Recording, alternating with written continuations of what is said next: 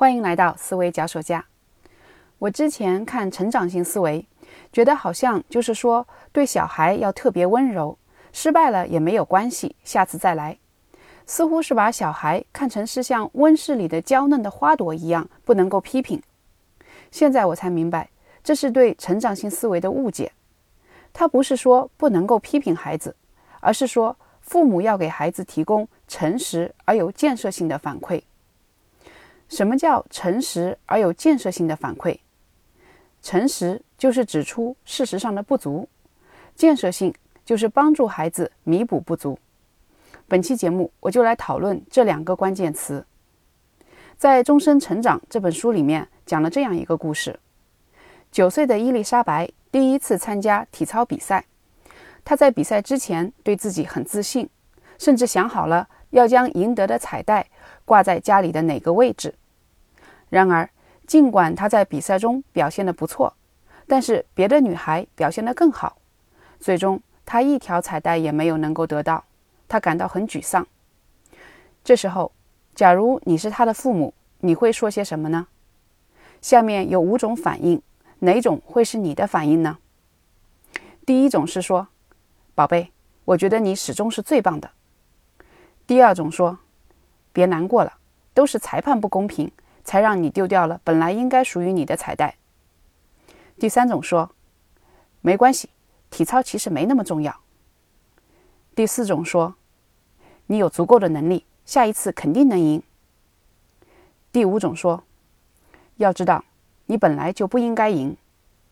这五种反应里面，哪一种才会有助于孩子建立成长性思维呢？让我们来仔细分析一下。第一种，我认为你是最棒的。当父母这样说的时候，只不过是让小孩生活在一个虚幻的肥皂泡泡里面，因为事实上他现在并不是最棒的。这样并不会帮助孩子建立真正的自信，反而让他对自己的状况缺乏清醒的认识。第二种，告诉他是裁判的不公平，让他丢掉了原本属于他的彩带。这种归咎于他人的做法，对小孩并没有什么益处。就好像小孩子走路不小心撞到墙摔倒了，哭起来，大人走过去说：“打墙，墙坏坏。”小孩子走路自己不小心，为什么要埋怨墙呢？你打墙说墙坏坏，就可以让小孩子下次做得更好，不再撞到墙吗？第三种是安慰他说，体操其实并没有那么重要，这是一种阿 Q 心理。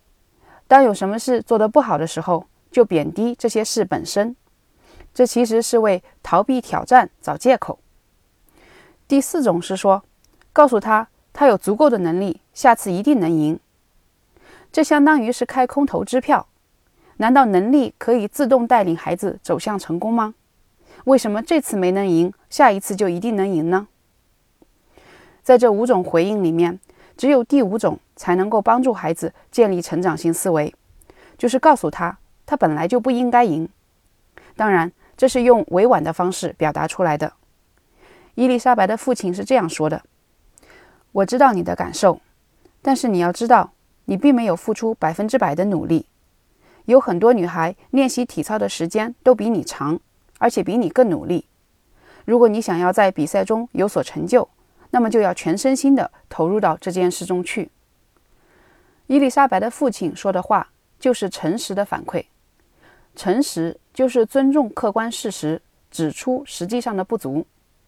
这让我联想到了我在本专辑第二十一期讨论的《非暴力沟通》那本书里面的一个重要原则：要观察而不要评判。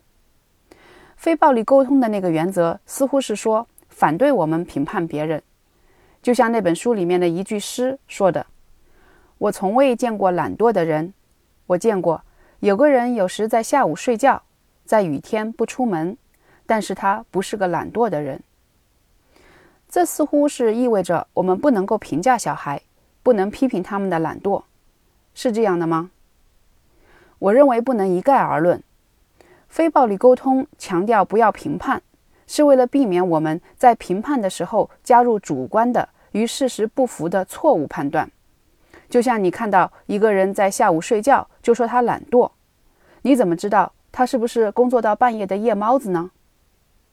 然而另一方面，如果我们对自己的孩子有足够的了解，知道他是因为懒惰而导致失败的时候，难道不应该批评他们的懒惰吗？比如我的孩子有一次忘记做老师布置的一项任务，在玩了一整天之后，才在晚上临睡觉前想起来明天这个作业要交了。我当然是很生气的批评他，然而他推脱说这是因为他自己记性不好。我于是说，这不是因为你记性不好，而是因为你没有想要用心把它记住。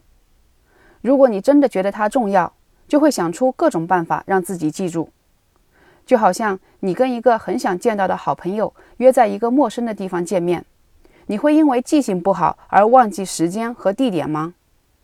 然后他不再说什么了。要帮助孩子成长，首先要承认客观事实。如果事实上他们存在不足，比如像用的方法不对、不够集中注意力、坚持的时间不够长等等，就需要指出来。这些都是评判。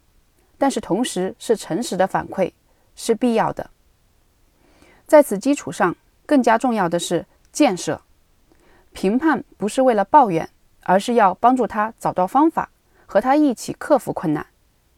比如小孩记不住事情，父母要做的不是替小孩记着，在他后面督促他们做这个做那个，而是教他们怎样利用各种工具、清单来系统的管理自己的任务。更多的时候，父母对孩子的帮助主要不是在智力上面，而是在兴趣和意志力上的。就像孩子不想做作业，对着作业本在那里磨蹭，我相信这种情况下，很多父母会脱口而出：“你怎么就不能集中注意力呢？你怎么就不能用点心呢？”我以前就是典型的这种喜欢对孩子大呼小叫的父母。这样说。给人感觉似乎不用心是很容易改变的东西，就好像灰尘一样，想抖就一下子可以抖掉了。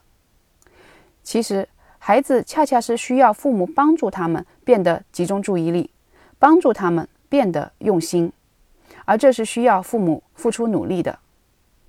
我之前让女儿学外语，就是给她 iPad，让她自己读文章、做题目，而我呢就当甩手掌柜。她觉得无聊乏味，草草的应付了事。后来我尝试跟她一起做，一起讨论文章的内容。我发现她缺乏兴趣，是因为有些词不认识，而妨碍了对整体文章的把握。于是我们一起推敲这些词是什么意思，在这个过程中也练习学习方法，比如怎样通过寻找上下文的线索来猜出生词的意思，或者通过讨论词根、词源。发散性的联想相关的词汇，让一个词的意义变得立体丰富。这样的讨论让他觉得阅读和做习题都有趣多了。建设性的反馈不是那么容易就做到的，他需要父母付出时间、精力和思考。做父母其实也是我们自己不断成长的过程。如果你也有孩子的话，不妨想想看，我们怎样能给孩子持续的提供诚实。而有建设性的反馈。这里是思维脚手架，我们下次再见。